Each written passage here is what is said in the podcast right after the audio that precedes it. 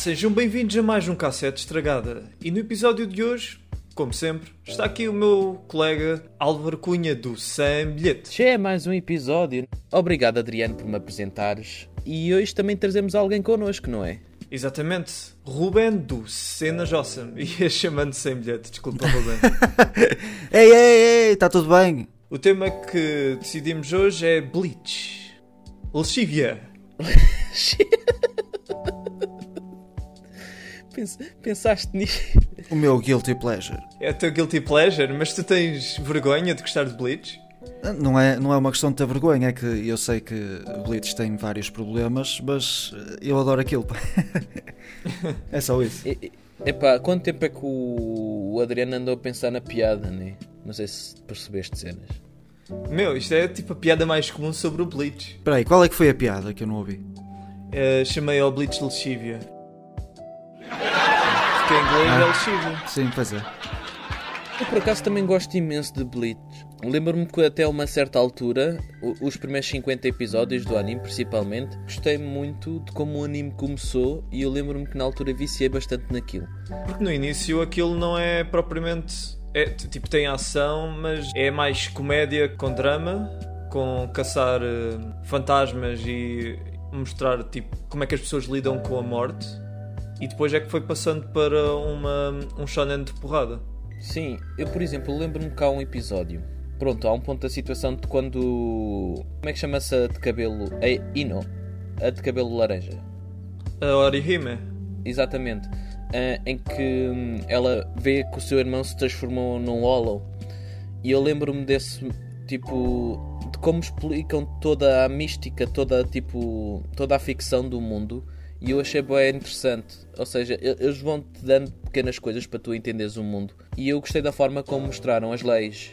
Mas por acaso no início eles têm bastante world building que durante o bué tempo nem sequer chegaram a explorar. Aliás, no manga, no manga e anime nem chegam a explorar o inferno. Nesses primeiros episódios houve um que foi parar ao inferno, tipo umas portas do inferno abriram-se e vieram buscar. Yeah, eles depois fizeram um filme em que eles iam para o inferno, mas eu não sei até que ponto o filme é canon. Aparentemente, não, não, os filmes nunca são canon. Mas se calhar trabalha o conceito de uma forma real. Ou seja, Não, mas o Kubo disse mesmo, tipo, o Kubo mandou mesmo uma mensagem, se não me engano, ah, porque hum, aparentemente, originalmente, ah, eles eram para ter seguido mais ou menos a ideia do Kubo para o inferno, mas ah, eles acabaram por criar a sua própria interpretação.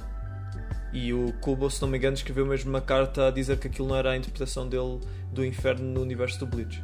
Mas é, chega a ser um bocado confuso porque tu, tu tens a Soul Society, depois tens o, o Ecomundo e tipo, eu quando, quando vi o anime eu até pensei que o Ecomundo era o inferno daquele universo, mas não. E, e chega, a, chega a ser um bocado confuso porque é que existe uma Soul Society e depois existe o Ecomundo e depois ainda tens o inferno. Será que também existe paraíso? Será que a Soul Society não é o paraíso? Ah, dá a crer que a Soul Society é o paraíso, pelo menos pelo que eles disseram. Mas tipo, mesmo a própria Soul Society acaba por ser também um inferno para muita gente que lá vai, né? Exato, era o que eu ia dizer, porque a Soul Society não é, não é um lugar eh, perfeito para ninguém. Sim, eu acho que o, o Kubo, pronto, o Kubo de certeza que não que foi inventando cenas já à medida que ia fazendo. Mas basicamente a ideia que dá a querer é se não aceitares ir para a vida depois da morte, podes te transformar num hollow se ficares demasiado tempo na Terra. Ou se fores engolido por outro hollow. E depois aí acho que podes parar ao, o Ecomundo. Uh, Mas se tu um, seguires a vida ou fores purificado por um Shinigami, então tu ou vais para a Soul Society, se te tiveres portado relativamente bem, ou então se tiveres feito cenas muito horríveis, vais para o inferno. Então é assim: se tu te portares mal, vais para o Ecomundo. Se te portares bem, Yeah. vais viver na, na pobreza para toda a eternidade. yeah, basicamente, porque a Soul Society também tem isso. Mas, mas, mas, eu acho isso bastante interessante, ou seja, tipo, nem mesmo o melhor sítio para onde podes ir é só coisas boas. Sim, lá tens nobres ainda por cima. Exato, a partir do momento que juntas, tipo, milhares de almas humanas, não deixam de ser almas que já foram humanas, ou seja, os problemas que aconteciam na, humani na, na humanidade vão continuar a acontecer lá. Vai continuar a haver hierarquia- hierarquias. Ah, Uh, Também algumas coisas que eles não explicaram é no sentido que uma alma na, Soul Society dura alguns séculos. No entanto, acaba por morrer. e a tua alma, depois de morrer, supostamente reencarna. Mas a cena é, eles não dizem nada do que é que. Tipo, supostamente, as almas que vão para o inferno, pelo que eles deram a querer, ficam no inferno para toda a eternidade. E considerando que uma alma vai renascendo, se a tua alma renascer num sítio que seja propício a tu te tornares um criminoso muito violento e que faça, pratique muitas más ações, tu podes parar ao inferno. Ou seja, a certa altura, todas as almas. O teu destino vai sempre eh, ir ao inferno. Exatamente, todas as almas, a certa altura, nem que seja na reencarnação mil e tal, irá parar a certa altura ao inferno. Quase certeza. Eu acho que, que o Kubo não tinha muito bem a, a certeza do que queria fazer com, com a história dele. Mas, mas não é a primeira vez. Tu tens um, um anime que chama-se Dead Parrot, é qualquer coisa assim, em que há duas pessoas que morrem e depois têm que jogar um jogo.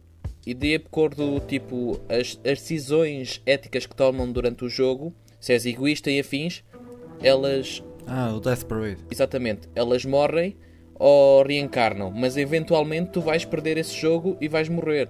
Ou seja, o destino é sempre um inferno. Mas uma explicação que eu vi na net era que as almas que vão parar ao inferno, segundo, não sei se é segundo o budismo ou algo assim, as almas ficam no inferno até serem purificadas. Por isso, uma explicação que eu vi era que no Bleach, mesmo que uma alma vá parar ao, ao inferno, está lá para ser eh, purificada. Por isso, no final, depois irá, ser, irá renascer. É um ciclo. A vida é feita de, de ciclos. Exato. Yeah, basicamente. O próprio universo é um ciclo. Bastante Bleach é de facto muito profundo. Mas esse que tu falaste, o Death Parade, é muito bom. Fica aí a recomendação para o pessoal. No meio de, de cenas com espadas gigantes, uh, temos aqui um momento muito filosófico. Epá, eu lembro-me perfeitamente do primeiro episódio. Eu acho que vi aquilo quando tinha 9 anos. 10, porque aquilo chegou em Portugal muito tarde. Eu lembro-me que aquilo começou a passar na SIC Radical relativamente tarde, aos tantos animes que iam passando. E foi dobrado só até ao final da Soul Society ou do. Do arco dos Bontos, do filler. Yeah, por acaso eu passei os fillers todos à frente. Mas olha que até mesmo os fillers estão bem animados, pá. Sim, yeah. O Bleach era, entre o Naruto e o One Piece, era de longe o melhor animado. Sim, era o que tinha a melhor animação. E era o Studio Pierrot, se não me engano, o mesmo de Naruto. Sim. E, epá, e as músicas, o feeling yeah. das músicas nas batalhas e fins também eu achava bué porreiro. Dos três grandes era o que tinha as melhores músicas, a melhor banda sonora. Bleach era, era incrível nesse aspecto. Yeah, yeah. Mas o que é que vocês acharam também da transição para a Soul Society? Está bem executada. Achas que tem algum. Não, não acho problema, mas por acaso faz lembrar aquilo que eles diziam no Bakuman, que normalmente shonens, para alcançarem mais popularidade vinda, vindos da comédia ou do outro género, eles começam a fazer arcos mais focados em luta e passam a ser battle shonens. Mas o Bleach sempre teve esse, esse, mesmo antes de irem para a Soul Society, sempre teve esse elemento de, de, de batalha. Se calhar não tinhas tanto porque ele lá estava, lá está, estava a construir o mundo. Yeah. Então não, não podia estar constantemente em porrada, em cenas de porrada. Yeah, e a questão é também que os Hollows, as lutas contra eles não eram tão tão fixe, pelo menos, sim. do que como as lutas contra Shinigamis ou contra sim, sim. pessoas que tinham o mesmo tamanho que o Ishigo também usavam uma espada. Eu lembro-me de quando foi a batalha entre o é Kenpachi, né? E o Ishigo. Já, yeah, o Kenpachi. Eu, eu acho que foi dos primeiros momentos que eu tive a sensação de ser uma batalha shonen, de facto. Quando, quando eles encontraram, por exemplo, o Kenji pela primeira vez, que foi humilhado pelo Ishigo, e ou encontraram o irmão da Rukia e foi humilhado acho que foi mais ou menos a partir daí que eu senti mais a cena de batalhas mais grandiosas. Uhum. Mas tu tens, tu tens uma batalha antes da, da Soul Sério, uma semi-batalha, que é entre o Ichigo e o, e o irmão da Rukia. E o Byakuya. O Byakuya. Yeah. Que é quando ele vai buscar a Rukia para, para levá-la para a Soul Sério. Ele é arruinado. Esse foi a partir foi a partir desse momento que eu comecei a adorar Bleach. Esse momento está tão bem construído, meu. O Byakuya é tão é tão badass, meu, que pronto, fiquei completamente colado nesse anime. Até esse ponto, pronto, uh, gostei imenso do primeiro episódio. Eu acho que o primeiro episódio do Bleach é, é fantástico. Uh, mas depois meio que fica ali uh, na mediocridade, estás a ver? Mas a partir do momento que, que o Byakuya aparece, aquilo, o anime parece que, que entrou numa cena completamente diferente. Parece que levou imenso a, a qualidade no geral. Lembram-se do primeiro episódio? Que eu lembro-me de ver o primeiro episódio e ter tipo um, uma alma que, que o Ishigo protegia logo no início. Que eu pensava que ia ter mais destaque e depois Sim. nunca mais foi falada. Ah. A rapariga. E yeah, a rapariga. Eu pensei que ia haver toda uma mística entre eles os dois e não. Puf, desapareceu. Olha, um personagem dessa parte que também desapareceu foi o Grande Fisher, que tinha morto a mãe do Ishigo e eh, no final, tipo, ele ainda apareceu nesse, nessa fase. Mas ele eliminou o, o Ichigo. O Ichigo acabou com ele? Não. Ah, não, não, o Ichigo derrotou. Não, não, ele derrotou e ahm, derrotou mais ou menos, mas supostamente o Grande Fisher não tinha mostrado o poder total dele, que ele já tinha cenas meio a arrancar. E depois ele voltou a aparecer depois da Soul Society, só que nem, se- nem sequer foi para lutar contra o Ichigo. Foi logo morto pelo pai do Ichigo. E foi tipo no instante. Pronto. E ficou concluída a tipo, história dele. Então, Yeah, mas foi, é um final um pouco anticlimático para ele, porque ainda por cima, tipo, o arco dele, do. já- já- acho que é Memórias da Chuva, acho que era o nome desse arco. É, é tipo um mini arco que é ainda nessa fase do, do Bleach antes da Soul Society. Eh, Esse arco foi o melhor arco dessa fase, eu diria. Também estou a lembrar-me agora e também acho que gostei bastante. Yeah, e acho que havia alguns fãs que, tipo, quando eu entrei em Bleach, foi mais ou menos pouco depois da, da derrota de um certo vilão. Pá, isto spoilers para quem está a ver, mas o vilão chama-se Aizen. Já agora. pois, só começaste a ver aí. Ei. Não, não, eu não, eu não, não eu comecei a ver mais ou menos quando o anime estava nessa parte, mas eu não comecei a ver a partir daí.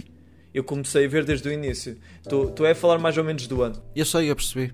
Eu quando comecei a ver, eles tinham. Tipo, os arrancares estavam a ser apresentados, basicamente. O, um, o Ulquiorra tinha aparecido no mundo. Mas eu digo isto só para dar um pouco de contexto por causa das críticas que os fãs estavam a fazer na altura. Porque eu lembro-me de estar, estar a ver e eu via boas fãs que se queixavam, por exemplo, que queriam que o Grande Fischer ou achavam que o Grande Fischer podia ter sido uma espada ou pelo menos ter tido maior importância. Ah, era porreiro, sim. Yeah. Mas eh, nós temos que admitir que, que o Tita Kubo nunca. Tipo. a construção da narrativa nunca foi um dos fortes dele. Yeah, também é difícil escrever-se para um shonen que todas as semanas tens de lançar boas páginas. São tipo Hum. Epá, 14 sim. páginas por semana ou mais. Mas tu próprio adoras um shonen que também tem... É semanal, não é? One Piece, por exemplo. É semanal também. É tudo da Shonen Jump.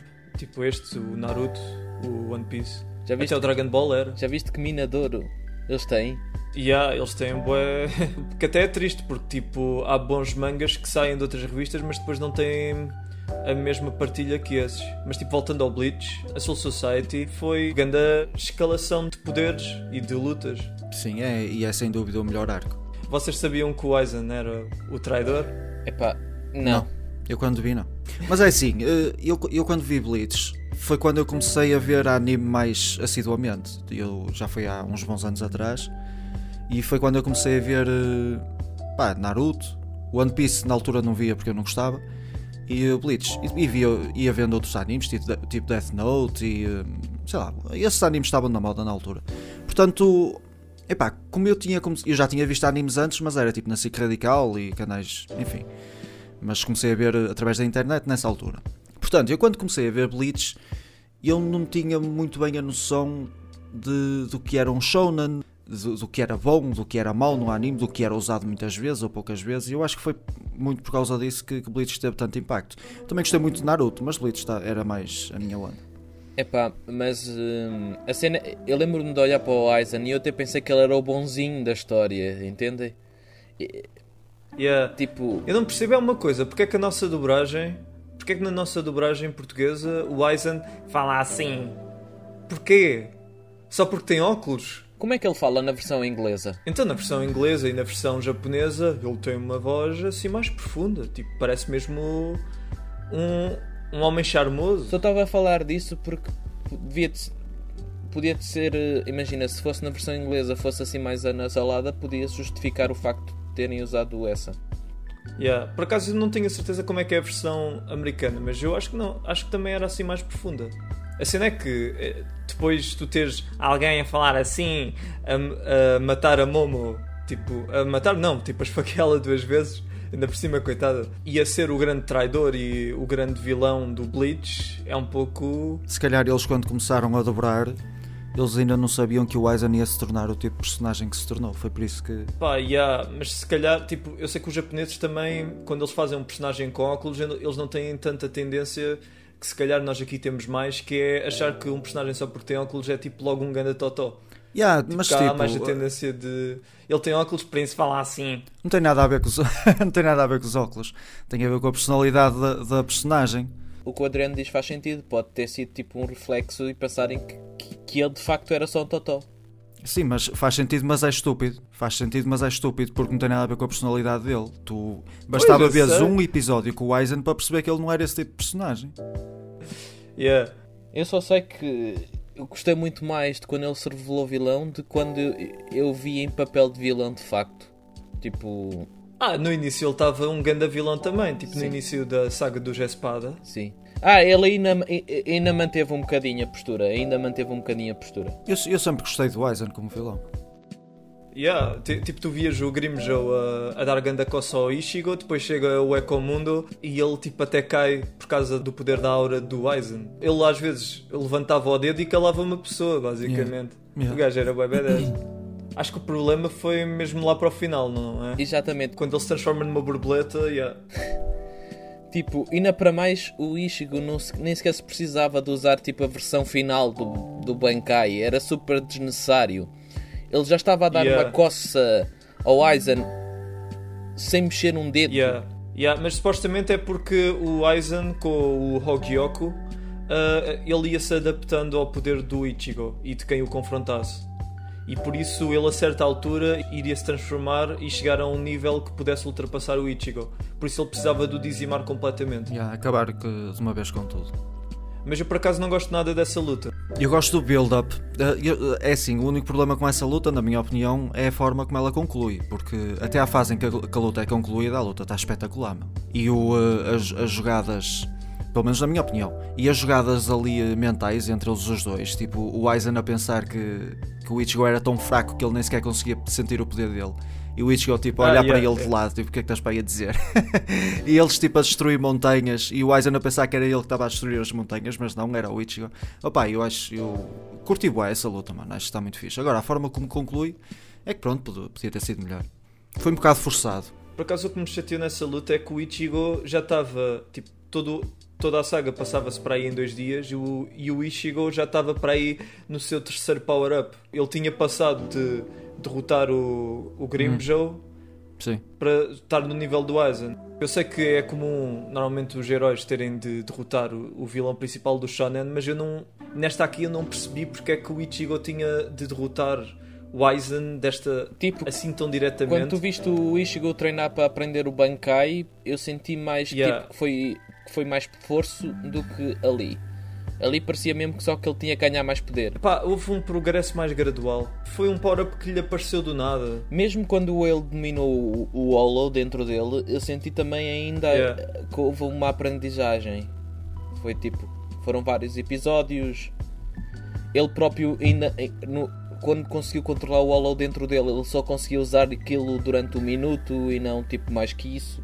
Sim, e uma coisa que eu acho que o Kubo se calhar hum, não analisou muito bem na sua obra, ou pelo menos é assim, ele hum, a Soul Society deu um twist tão bom do Aizen ser o vilão e depois o Aizen foi hum, aliás, a, a saga do Espada durou tanto tempo que o Aizen basicamente era o vilão principal do Bleach hum, e não era um, um caso tipo Dragon Ball em que tu chegas ao Freeza, depois ele é derrotado, depois passa para o Cell, depois ele é derrotado, depois passa para o Majin Buu, depois ele é derrotado, depois passa para o próximo vilão se continuar.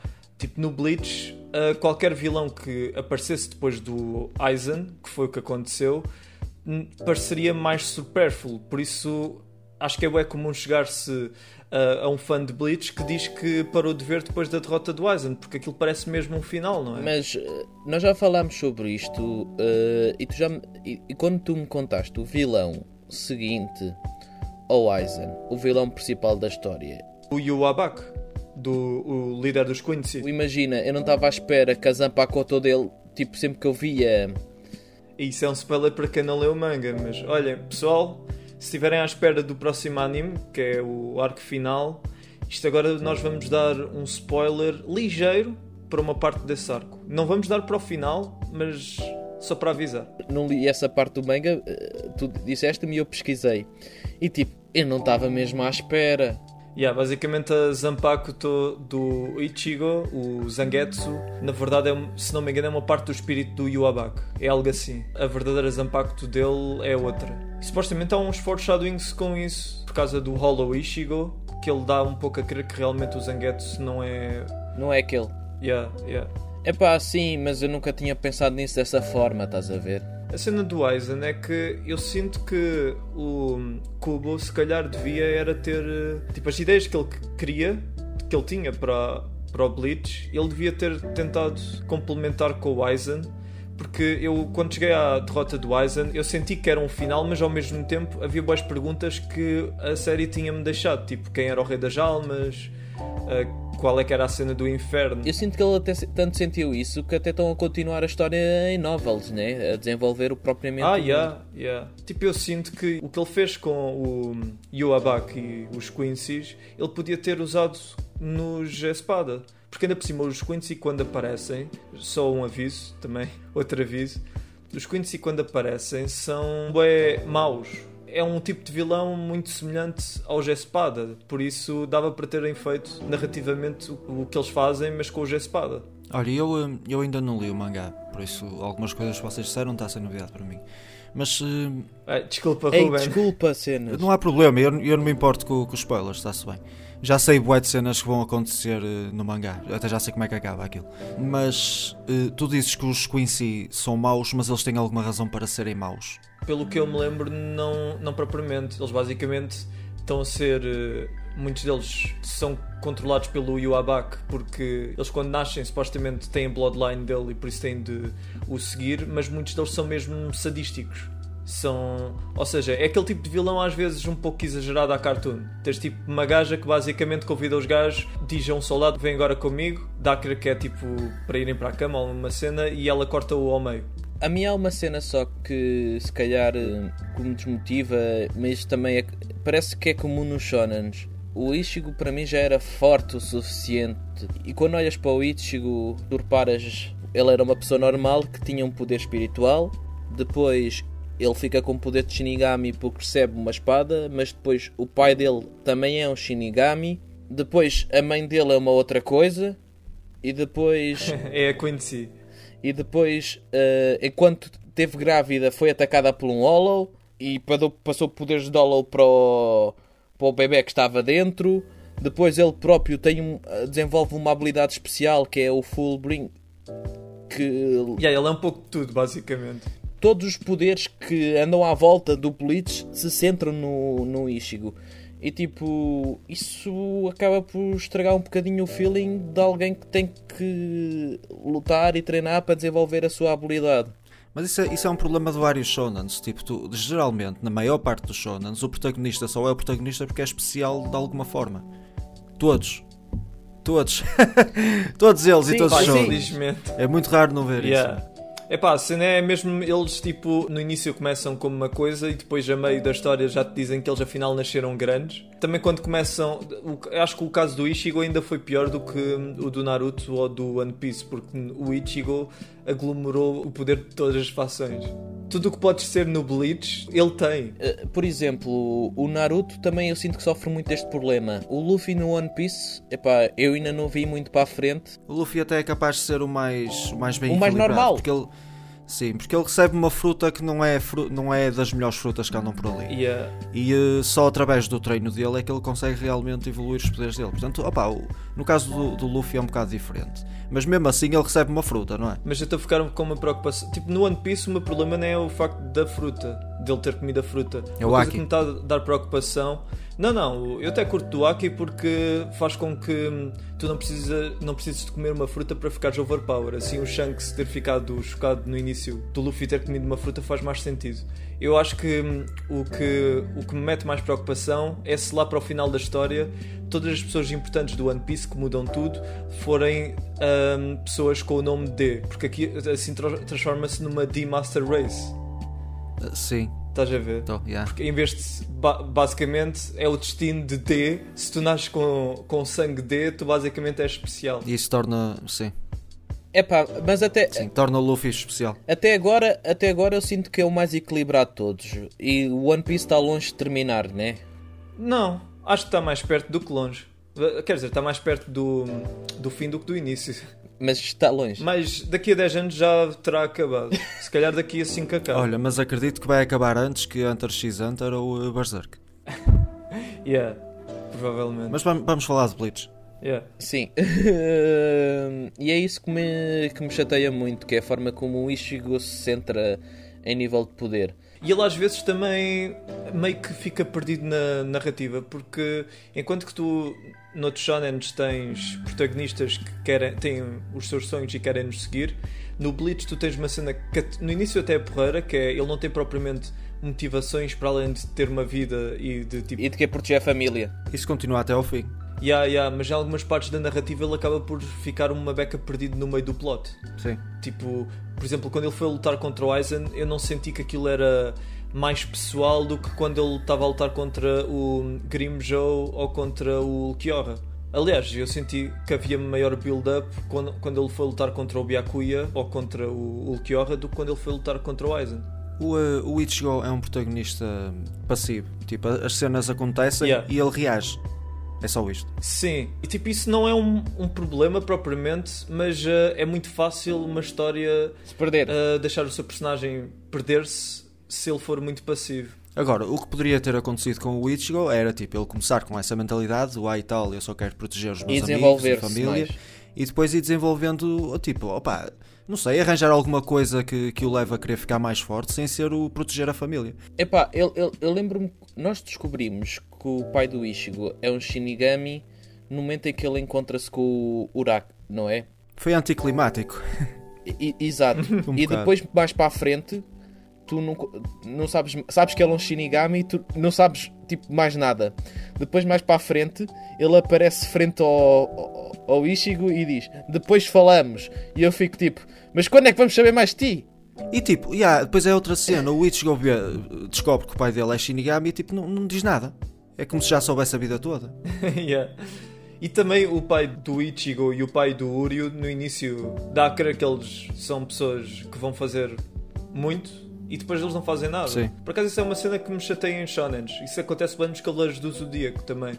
Que é personagens mais velhas, tipo mestres e isso, que dá a crer que eles vão precisar de participar na narrativa porque tipo, o mundo vai acabar ou algo assim e depois eles não fazem quase nada. Ou quando fazem é tipo durante 10 segundos e depois ficam ok ou então não conseguem fazer mais nada.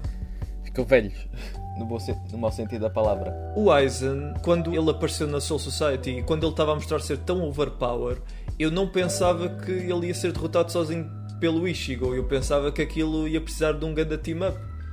Não, não ficaram desapontados com os Espada 1, 2 e 3? Um bocadinho. Principalmente o número 1, que o número 1 foi derrotado boy à toa. Eu sinceramente já nem me lembro, mano. É um- era o Stark. Ainda por cima o gajo tem nome de Game of Thrones e tinha lobos brancos.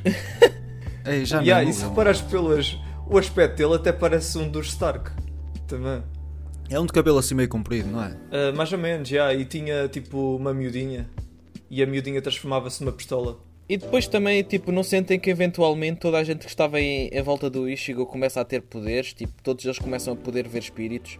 Tipo, até Sim, é um mesmo bocado- os, os personagens que não conseguiram desenvolver o, o seu full bring conseguiam ver, tipo, amigos de amigos deles, tipo, conseguiam na mesma começar a ver espíritos. Sim, eles tinham propensão para, para a cena espiritual. É como o Ichigo tinha no início. Mas isso não me importa tanto porque era, acho que tinha a ver com eles estarem tanto tempo com o Ichigo. E até tenho pena é do Shad e da Orihime e principalmente o Uryu terem ficado bem para trás. Tipo, o Uryu na Soul Society teve uma das melhores batalhas Yeah, pois, pois foi. contra o Mayuri. O Uryu é o Ishida, não é? Ah, sim, sim. E tipo, na, na saga dos Espada limpam. É o Sasuke. Yeah, no início era mais, agora já não. Tipo, no- na saga dos Espada. não, mas é, é a voz do Sasuke. Ah, pois era, tens razão. É a voz do Sasuke, é ele. Mas ele na, na saga dos Espada, ele é logo limpo pelo Espada número 8 ou 7. Pá, porque já é demais para ele. Já é demais. Então ele vai para ali dar arco e flecha. Yeah, mas o Mayuri, que era o gajo que ele tinha derrotado na Soul Society, depois chega lá e derrota o adversário relativamente mais facilmente. Sim, isso, isso é um problema. E depois no arco final, que é aquela dos Quincy, que é um arco no qual ele em teoria seria bem importante, ele também não faz assim muito, para ser sincero. Aliás, nesse arco até devia ter mais relevância, né? Tu tens tipo. Tu descobres muita coisa nesse arco também. Não muito, mas descobres ainda bastante coisa. A cena é que ele, nessa altura, também ele já nem é ameaçador nem nada. Tipo, se, se ele tivesse saído da Soul Society para, para aí, sim. Mas uh, como ele foi mais ou menos uma piada ao longo do, da saga do Jé Espada, foi. Tipo, os amigos do Ichigo ficaram demasiado para trás, eu acho. O último arco que adaptaram a, em, em anime até agora, foi também, eu gostei bastante desse arco. Muita O gente que é que odeia. achas, Ruben? Os Fullbring. Dos Fullbring hum, é uma seca. Eu- gostei. Eh, opá, eu acho que ele complicou demasiado, mano. Não era preciso fazer um arco só para ele voltar a ver os amigos dele. Eu pensava que esse arco era pior do que na verdade achei. Porque, tipo, eu antes de chegar a esse arco, ouvia que era o pior arco do Bleach e que era uma grande vergonha e era Opa, seca. se é o pior arco, é capaz de ser. Não quer dizer que seja uma bosta autêntica. Opá, pronto, Yeah. é medíocre. Pá, não é bom nem Mas é mau, eu- é mais ou menos. Mas comparado com os outros, arco, com os outros arcos, acho que, que é o mais fraquinho deles todos. Acho que sim. Eu acho que em manga é pior, se calhar.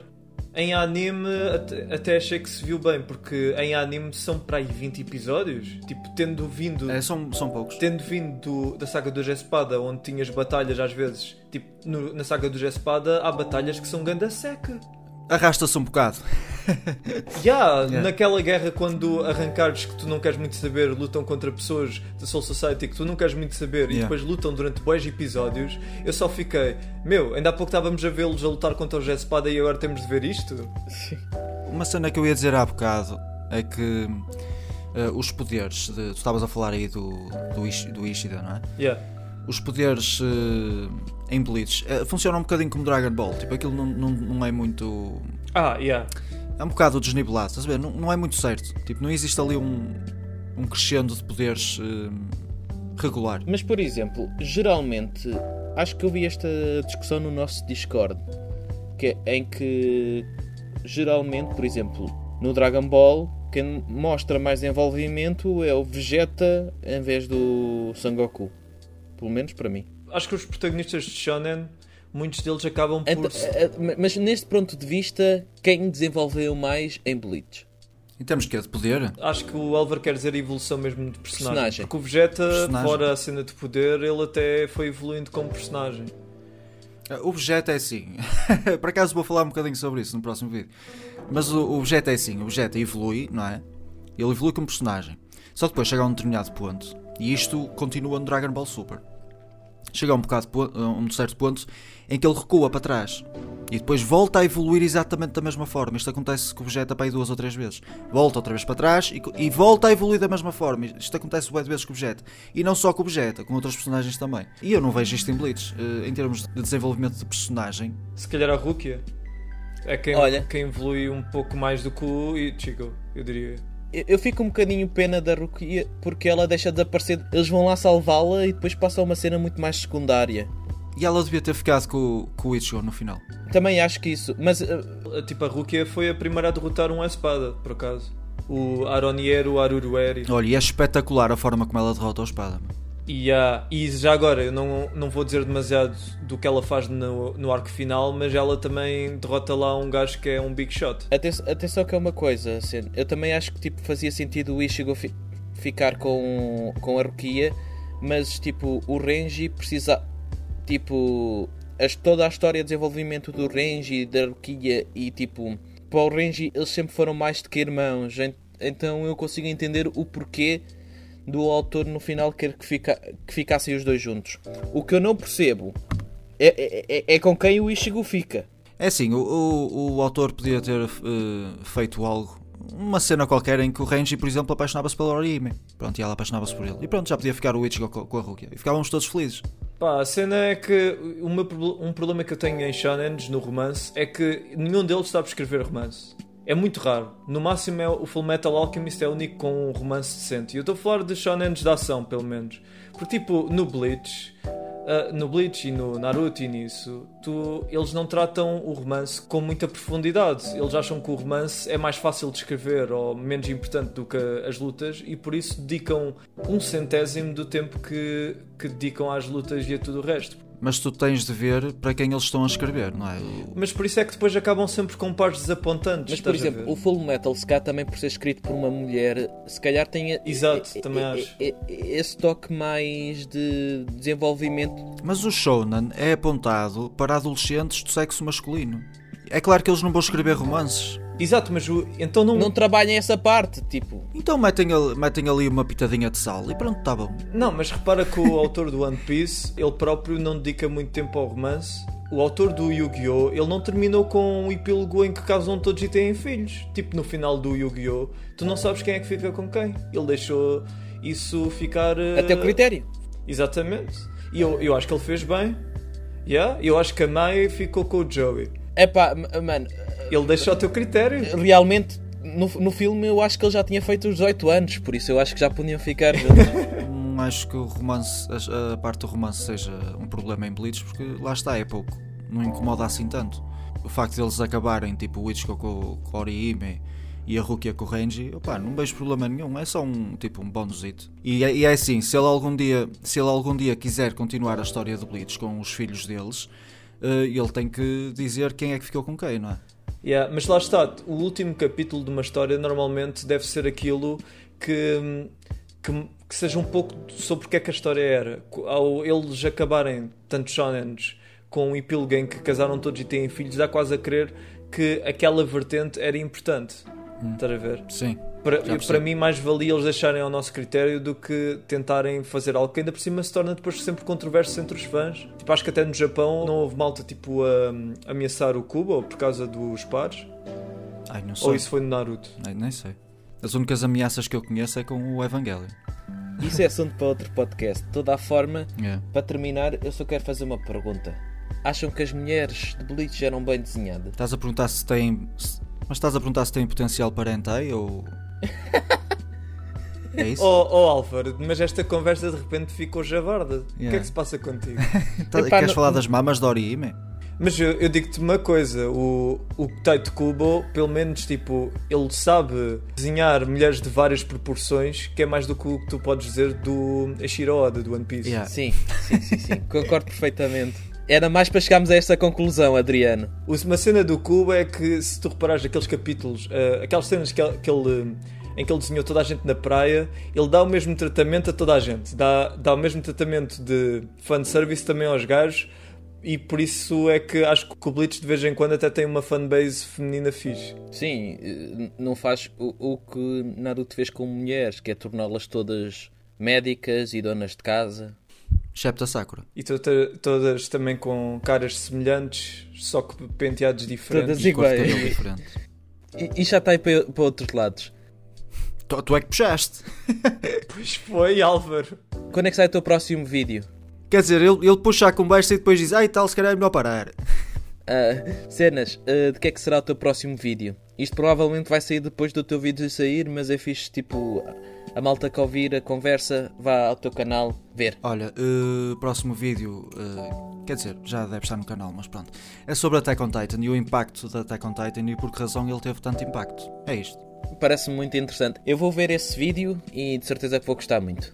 Obrigado. De certeza que na altura que este episódio sair. Já saiu. Por isso, olha, vão aí ao Cenas Awesome e eh, provavelmente, se tudo der certo, se calhar também haverá outro vídeo lá, para além desse. Talvez. Podem entrar no nosso Discord e dizer-lhe para fazer vídeos. Ele gosta. Ah, pois é, na descrição deixamos sempre aí um link para um Discord. Por isso, se quiserem entrar num Discord para discutirem connosco, basicamente, tipo, queixarem-se de opiniões nossas e etc. Então, olha, força. Mas bem, vou então terminar a conversa. Muito obrigado, Cenas, por teres vindo aqui ao podcast.